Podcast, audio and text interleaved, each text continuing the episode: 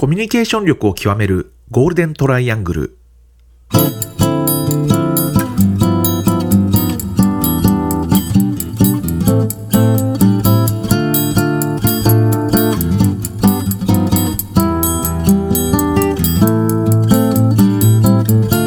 仕事でコミュニケーションを扱う3人がこれまでの経験や最新の話題を語りながらコミュニケーションとは何かを一緒に考えていくポッドキャストです。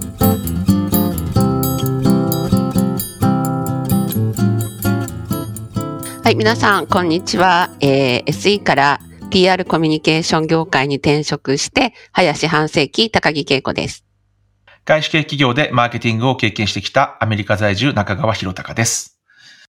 えっ、とですね、今回田中さんがちょっと都合でお休みということで、ね二人、あの、リスナーの方はちょっと残念がっちゃうかもしれないけど、あの、田中さんの絶妙な饒舌が今日はお聞きできなくて、そうですね、私たちがいっぱい喋るっていう回になるのかなっていう。意外とこの二人も喋るかもって思われるかもしれませんが、頑張りましょう、ヒロさん。そうですね。はい、やっていきましょう。なんかあの、いつも田中さんの話はたくさん聞いている気がするので、はいはい。私 たちの、私たちの、なんていうんですかね、こう、コミュニケーションにどう携わってきたかとか、な、これ、これまでどんな仕事をしてきたかみたいな、なんかそういう話を、まあ、主にしていこうかなと思うんですけど、はい。まずちょっと、っていうか、いつもあの、SE から PR コミュニケーション業界に転職してっていうのがすごく、ん？っていうか面白そうだなっていうふうに、まあもちろんあの、私はね、ある程度、ケイコさんから聞いてますけれども、多分、あの、これを聞いている方は、ん？どういうことなんだろうって思ってた方もいらっしゃると思うので、なんかちょっとまずその辺の話を聞かせていただいていいですか、はい。なんかもう、大昔、それこそ四半世紀以上。だから、もう本当四半世紀以上なんで、ちょっと、うる覚えなところもありますが、はい。そうですすね。えっ、と、まあ、私、大学時代は、実はだから理系で、うん。数学を勉強してて、数学の先生になりたかったんですよね。もう先生になりたかったんですもね。ともとは。すごい合ってるような気がします、確かに。あら、そうですか？そうそう。うんだ一応ちゃんと教員免許証、あ、教、書っていうかあ、、教えられるんですね。うん、そうそうそう。あの、教育実習もやったし、一応、教員免許っていうのは、資格はあるんですよね。なるほど、なるほど。でももうそんなの、本当に当の昔なんでね、あれなんですけど。で、まあ、本当バブル時代で、えっと、うんその、その時代の、なんて言うんだろう。女性の大学、まあちょっとまたいろいろ差別用語になるかもしれないけど、女性の4年生大学って、うん。まあ結構割と珍しかったし、うんうんうんね珍しいってかまあもちろん増えてきてて、で、かつ理系だったらもうはい。とっても割と少なかったっていううん感じだったんで、うんと、まあ時代、本当に時代、その時の時代で、えっ、と、もう、ウハウハだったんですよ。あの、うんウハウハっていうのはもう、職をどこを探せばいいかぐらいなはいはいはい。感じのもう、全然困らなかった時代、もう、ん、うん。今のね、学生さんたちには、なんか、羨まさしがられちゃうかもしれないけど。はい。なので、私が、えっ、と、しょ就職活動したのって、あの、大学4年の、うんほんと7月、ええすごい。そう、ほんと、えー、すごいでしょ。普通にそれは他の人はもっと早あくからやってもちろん、で、内定ね。ね、当然内定もらってたりしてますよね。うんうんうん。なんだけど、なんかだから、あんまりなりたい、っていうか、やりたい仕事も、その時、あんまり感じてなくて、で、もちろん、ええっと、先生になりたくて大学入ったんだけど、えうん。あの、本当先生の職、それこそ先生の職もいっぱい、もう、あの、なんて言うんだろう。先生の職は数が限られてるけど、はいはいはい学校ってもう限られてるし、ね。も。数もね。だけど、うんやっぱ人数も多かったから、先生になりたい人の、そこの倍率はすごく高かったなるほど、なるほど。っていうのもあって、なんかその先生になるのも大変そうだな、なんて思い始めて、うん、じゃあどうしよう。じゃあ、でも大学院行ってまで、うん、数学のまだ勉強するほど数学そこまではでも好きじゃないよな、みたいな ことで、なんか、テレテレテレテレ、まあしてて、で、うんちょこちょこ、まあ説明会とかは、うん、まあ行ったりしてて、ぐらいな感じだったんですよ。うんうんうん。で、まあ、うちの大学は理系だったんで、その就職官に、まあちょっとあんまり言っていいかわかんないけど、あその各、うん、企業の面接うん。リストみたいなのがあって、そこに名前を書くと、まあ、ほぼほぼ自動的に面接が受けれる。ほう。そう。な、もう今、いいわかんない、言っていいかわかんないけど、今はね、多分そんなことないんだろうけど、すごいですね。そんなルート、そんなルートがあったんですね、ね。やっぱりその、そう、面接、なんか、あの、就職課に行って名前を書く、なんか、表、表なのかリストなのか。ただそれ友達が書いてくれたんですよ。私は書いてなくて。え？なんかその、なんかやっぱり友達が心配してくれて、あ、心配してくれて。で、で、書いといてあげたよ、みたいな感じでありがとう、みたいな。で、で、まあ、その IBM の、はい。はい、面接を受けに行きました。はい。そして、まあ、その日のうちにもう内定ももらった。その日のうちにってすごくないですか？まあ、だから、その、ね、やっぱ時代もあったし、あの、よくあるじゃ、ね、皆さん聞いたことあるかもしれないけど、その、内定者の囲い込みじゃないけど、はいはいはい。ね、やっぱ逃げられちゃいけないっていうので、こう、うんうんうんうんね、内定式の日は、こうなんか、旅行に連れてかれちゃそうそう、旅ったりとか、行とかホそうですよねテルでなんかとかっていろいろあるじゃないですか。はいはい、まあ、そんな時代ですよね。すごい。だから、本当まあ、その、面接もきっと7月だったんで、ほぼうん最後だったと思うんですよね。きっとそうでしょうねさすがに企業側もね。だか、ら、あの、まあ、すぐ採用もくれたんだろうなっていう。ただ、その時の時代って、えっ、と、本当もう2000円、2000人単位の、あの、新入社員を採用してたんですよね。すごいですね。あの時代うんまあさすが IBM。う私の時がやっぱ1700人、800人ぐらいいたし、前の先輩たちはだから本当2000人みたいな、そういうバブル時代。で、で、我々の本当その後ぐらいにバブルが弾けたらもう一気にねうんうんう、ん。やっぱり人数が少なくなっちゃったっていう、なるほどね。あれですけども、だから本当いい、まあいい時代というか、その時代で、うん。で、まあ IBM にもちろんうんうんあの、まあすんなりというか、ね、どこも別にあの、え、じゃあ他は逆に面接受けてないんですか？あの、受けてないですね。まあ、せつ、あ、なんて言うんだろう。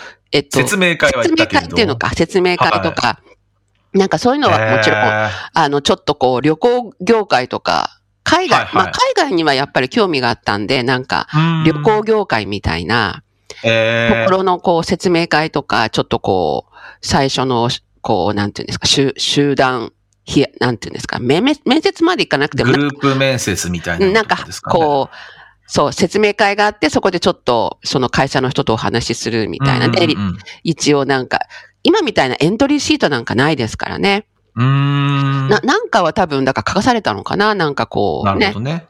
でねだけど、やっぱり、その旅行業界とかだと、理系の方でなんで？みたいな、うーん。やっぱり感じになっちゃうから、あんまうんり、その、こう、話を聞いてても、先方からもなんか相思相愛の、あの、印象を受けなくて、あ、やっぱダメなのかななんて思ってあんまりだからこう、説明会は2社ぐらい聞きに行ったけど、旅行業界とかに。なんか、で、特にその海外のこう割とツツアーというか海外のものをはいはい。やるようなところ、あんまり大手じゃなくて、なんかこう、特化した、海外に特化したような、うんなんか、今、あるのかわかんないけど、その、そういうちょっとちっちゃめな旅行会社とかはい。の、うんなんかお話とか聞きに行ったんだけど、なんか、うん、うんあんまり次に進むこともなく、みたいな。なるほど。なるほど、なるほど。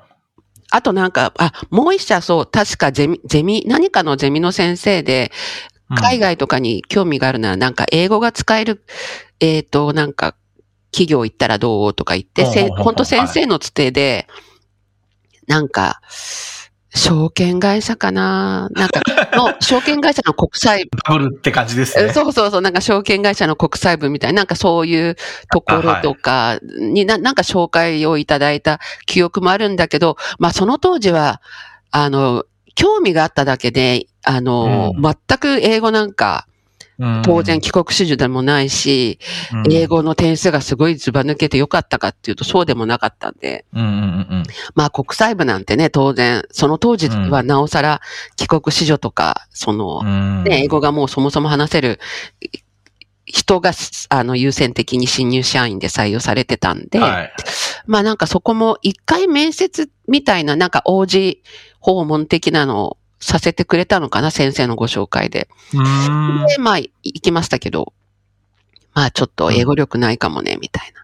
そうですよね、うんみたいな。っていう、本当なんかそのぐらいの就職活動だったんですよね、私の場合。今の記憶だと。他にもしかしたらわかんない、あったかもしれないんだけど、なんか自分で覚えてるのってそのぐらいで。覚えてるのはでもそれくらいなんですね。そうなんです。で、で、まあ、そうですね。そのまんま入社して。で、はい。ただだから本当に SE とかが好き、エンジニアをやりたいって 思って入ってはわけじゃないので、あんまりこういう言い方はね、したくないけど、うん。ただでもやっぱり今思うと、その今の私のその、なんだろう、社会人のベースを作ってくれたのは IBM ですね。あ、でもそれって大切ですよね。私もまさに、まさに私の一社目がそうだなって思いますね。ねその教育、うんその IBM のあの時代の教育1年目の本当そうか、新教育入社員のしてそうですね。素晴らしかったんですよね。もう1年間、うんあの、なんか大学の延長で1年間、丸々ですよ、うん研修だったんですよ、1年間。すごいですね。余裕っていうか、やっぱりなんか時代のあれを感じますよね。うん余裕のある感じをすごく。で、もう1年へ間、徹底的にその IBM のカルチャーとか、まうんあビジネスのやり方、そもちろん製品の、あの、勉強とかもさせて、本当に研修なんですよ。2週間研修所に行って、2週間自分の所属に戻って、で、またうん2週間研修みたいな。うんうんうん。で、所属に、所所属のところに戻っても、2週間後の、えっ、と、その研修のための、また勉強、なんて言うんだろう、予習？うんみたいなことをして、で、結局、研修の初日って試験があるんですよ。その予習をちゃんとどれだけやったかっていう。大で、変、学学校ですね。もう大学の延長で、で、その、うん初日にやっぱりなんか赤点じゃないけど何点取らないと、その所属長とか自分の先輩に連絡が行っちゃって、あなたのし、今年のお宅のね、新入社員は、こう、エントリー試験で、こう、こんな点を取りましたけど、どんな予習をさせたんですかっていう、今度先輩たちの、今度は教育不足みたいな風に怒られちゃうから、私たちは一生懸命初日の試験も受けなきゃ、頑張んなきゃいけないみたいな、なんかそういう本当に学校の延長みたい。で、最後はですね3月に卒業試験があるんですよ。卒業試験があるんですか？で、1週間、そのホテルに缶詰で、ええすごい。そう、架空の会社に、私は SE だったんで、SE として IBM の、まあ、サービスを提案する。で、うん営業職の人は多分営業の、その、提案のやり方。だから、アポの取り方から、えっ、と、提案書の作成。それも最初ってやっぱり、まずは現場の人、その次に、はい。その、えー現場の人の、まあ、部長クラスの人、その次は、えっ、と、経理部の人、ね、うん会計側の人に、うんうんうんあの、説得しなきゃいけないとか。で、最はい後、社長面接みたいな、こう、段階を、本当にリアルな段階を踏んだ提案の仕方。うん。だから資料もそうやって作るし、実際に、はいあの、その面接ですよね。うん。あの、コールをする、模擬、うん模擬コールみたいなことが全部試験になって、へーで、それをパスしないと卒業試験として受からない。それパスしない人いるんですか？いるんです。毎年なんか2、3割いるらしいんですよ。ええそれどうす、どうなるの？そうでと。、えっ、と、さらに、だからその補修4月そうなんです。4月から、あの、えっ、と、研修が延長するんですよ。うわー、すごい。っていう、で、まあそこでだから結構辞めちゃう、あの、の受かったのに辞めちゃう人もいるし、まあ当然、然あの、パスしなくて延長するっていうことで辞めちゃう人もいるっていうので、まあそういう意味で言うと、大量にね、あの、人を採用して、1年目でふるいに落としてっていうあのもあるのかな、みたいなのを感じましたけど、うん。なるほど。逆、でも逆に言えばね、1年間は何にも生まないで本当に学校というかね、育てるのだけでお金をかけて、それだけお金をかけて逃げられちゃうっていうのは悲しいっちゃ悲しいですけどね。うんまあだけど、まあね、それだけの余裕もあったんだろうし、そういうことですね。あとはやっぱり、そういう意味で言うと、あの、まあ、ひ一つこう、スクリーン、スクリーニング、さらにスクリーニングされるわけだから、うん、残残ってね、こう、やれてる人たちってある程度、こう、粒は揃います。粒は揃うという言い方も変だけど、うん、うん。なるほど。だからそこで、まあ、その研修が本当に、やっぱりベースになりましたよね。この社会人に関しての。なるほど。へえ。そう。で、まあ実際に所属入っていろんな、まあ本当実際に SE の仕事、やっぱりやりましたけど、なんかあんまり、あ、やっぱあんま好きじゃないかな、みたいな。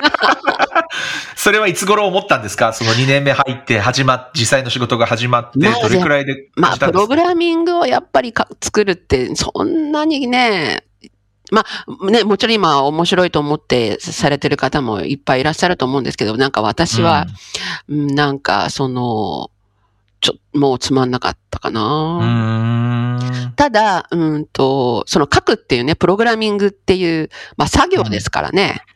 だか、ら、それを延々とやってることが、まあ、そのちょっと、まあ、うん最初は楽しかったんですけど、こう、出来上がればね、そのシステムが動いたりしたら、楽し、楽しいしね、おーって思うんで、達成感とかはあったんですけど、まあ、延々とそれを、うん、なんか作るのは、ちょっとなーなんて思ってて、うん。でそんな時にちょうど IBM も早期退職プログラムっていう大量にね、まあちょうどそのハードウェアから、えー IBM もソフトウェアとか、そのソフト側ですよね。に。はい。移る転換期に来た時に、ああのもうグローバルでもう大量のこう、まあ人員カットっていうのをやった時代で、で、日本でもそれがいろいろプログラムが走って、で、はい。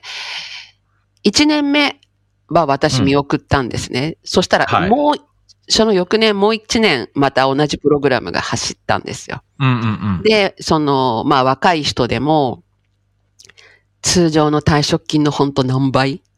ほ ?5、う6倍だったかなすごい。そう、すごいですよ。だから、うんうん、そうかと思って、これ、これをもらってなんか、うんちょっと、キャリアチェンジでもしようかななんて思ったのがきっかけ。それがちょうどだから5年目、6年目だったのかな。うん、それでも5年はいたんですね。そうですね。そうそう。5年、6年、6年ぐらいいたのかな、最終的には。っていう感じです。で、だからなんで PR とか、じゃあマーケの方に移ってきたかっていうと、最後、私が作ったシステムのプロジェクトっていうのが、比較的、えっ、と、サービス流通のお客様が多くて、うん。で、あのーまあ、だんだんジュニアからこうシニアになってくると、ほ、ほぼほぼプロマネみたいなことをするんですね、SE のね。うん。だからお客様の要件をまあ聞いて、まあまず今の課題点を聞いて、うん。で、で、どういうふうにしたいかっていうことを聞いて、まあ、本当お客様のまずニーズを聞く。それで、その後に、あの、解決策。じゃあ、こんなシステム作りましょう。どうしましょう。こうしましょう。っていう、今度要件を詰めていく。で、システム定義に落とし込んでみたいな。まあ、そういう仕事をしてたんで、うんうんうん。なんかこう、お客様の、こう、まあ課題を聞く。で、そこからこうソリューションなんか考えるっていうプロセスが面白いなっていうところにうんまず、こう自分のこう、ちょっとモチベーションを感じ始めた。はい、はい。で、で、さらにそういうのをどんどんこう繰り返していくと、いやいやなんかシステム作っただけでお客様のそのね、なんかやりたいことって本当は実現できないし、あと、うんそんな志がある、こんないい会社だったらなんかもっと違う方法でそれをももっ、と伝えれば、この会社の良さ、うん。こういうシステムが作って、うんと解決にはなるかもしれないけど、それってごくなんか一つの、まあ氷山の一角で、はい。なんかこんなに、この会社ってこん、ね、例えばユーザーにと、のことを考えてくれてるっていうのをもっとなんか伝えたらどうなんだろうみたいな、ななんかそういいう考えが芽生えたんですよ。うん。なるほどね。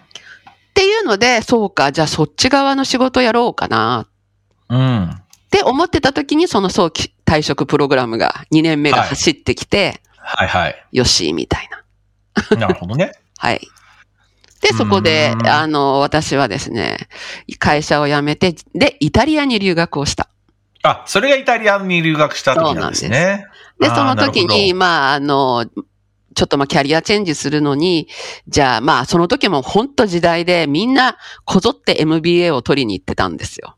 ああ、そうですね。そういう時代ありましたよね。そう確かにで、。それも、あの、やっぱり学会社からその学校に通わせてくれる、その企業派遣で MBA を取りに行ける時代だったんですよ。はいはいはいはい、そうですね。だから周りは、その企業から派遣されて、でもうん私会社辞めて、え、自腹でうん千万みたいな。いや、いくら退職金そんなにないよな、みたいな。で、いやー、そうか、MBA か。で、まあ一応勉強もね、 TOEFL とか GMAT とか、まあいろいろお勉強。まあそこで一番英語も勉強したかなって感じなんですけど。へで、まあ一応その、そっち方向でいろいろ、あの、勉強もしたし、準備もしてたんですけど、ーうんなんか、それこそ、もうみんな周り MBA 取りに行ってるし、なんかキャリアチェンジして MBA ホルダーでも、うーん、それで私がやりたい方向にキャリアチェンジができるのかななんて思った時に、なんかやっぱりこう、せっかくこう、なんか自分のキャリアチェンジをこれから組み立てるんならもうちょっとこう、人と違うのをこっから差別化を自分でも作った方がいいななんて思って、うん。で、なんかいろいろこう調べていくうちに、こう、うんなぜか行ったことのないイタリアに興味を持ったんです。なんかもう、ある時、あるものすべて、あ、これいいな、この建築物いいなとか、この洋服いいなとか、なんかこのみんな絵が、イタリアに繋がってたんですね。もう全部メイドインイタリアだったんですよね。おおこれはなんかイタリアに呼ばれてるんじゃんみたいに思って、で、はい。そこからイタリアの学校をいろいろ調べて、うん。で、ちょうど、まあその、やっぱり自分がファッション好きだったんで、うん。イタリアはそのファッションうんうんうん。業界で、まあ、あの、国が成り立ってるようなね、その時代に。そうですよね。はい。今ももちろんそうだと思うんです。まあもちろんね、自動車とか食品っていうのもあると、ワインとかね、そういうのもあると思うんですけど、はい。はいやはりあファッション大国っていうのもあって、いや、そうですよね。うんだすごくその、ファッションに関するビジネスの、あの、コースというのが、こう、いろいろあって、うんで、1年間のそのマスターコースっていう、それこそ、うーんと、ドルチェガッパーナが卒業した学校とかの、そうそう、同じ学校でそういうビジネスコースが1年間であったんで、うん。で、そこに留学を決めた。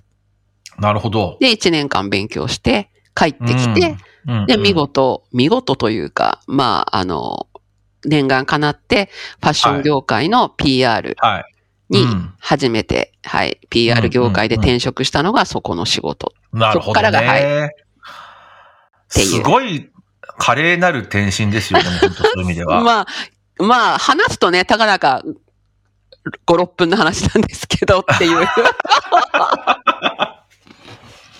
で、まあでもそこからずっとそこにいたわけではないじゃないですか。そうですね。ファッション、まあ、インハウスにいて、で、あ、うん。で、ファッション。で、その時にまあ、あまりにもファッションが好きだったんですよね。だから、うんうんうんあの、自分の好みを、うんが強くなっちゃうと、まあ、ファッションは完全に好みの世界ですもん。正解とかじゃないですもんでね、。そのね、ほ本来ならばそこの会社の、こう、PR をしなきゃいけないのに、こう、やっぱ自分の好みが出てきちゃうと、うん。正直、仕事にならなかった。まあ私の場合はね、あんまりこう自分のこう、なんだろう、服に対するある程度好みがくすごいクリアなんで、あら、うんあら、みたいなのも、こう増えてきて、ちょっとこう、すごい一番好きなことは PR の仕事はできないなっていう。うん、でもなんかすごくわかるような気がします。で、まあそれでちょっといろいろ考えるところもあっ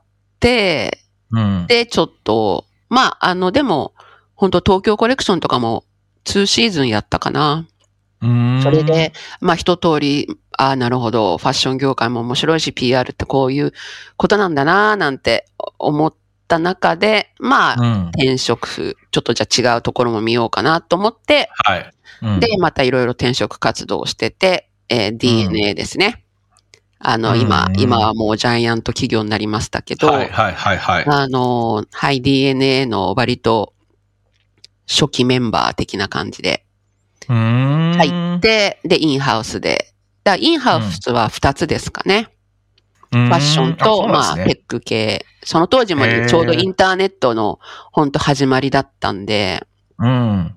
あの、すごく楽しかったですね、PR。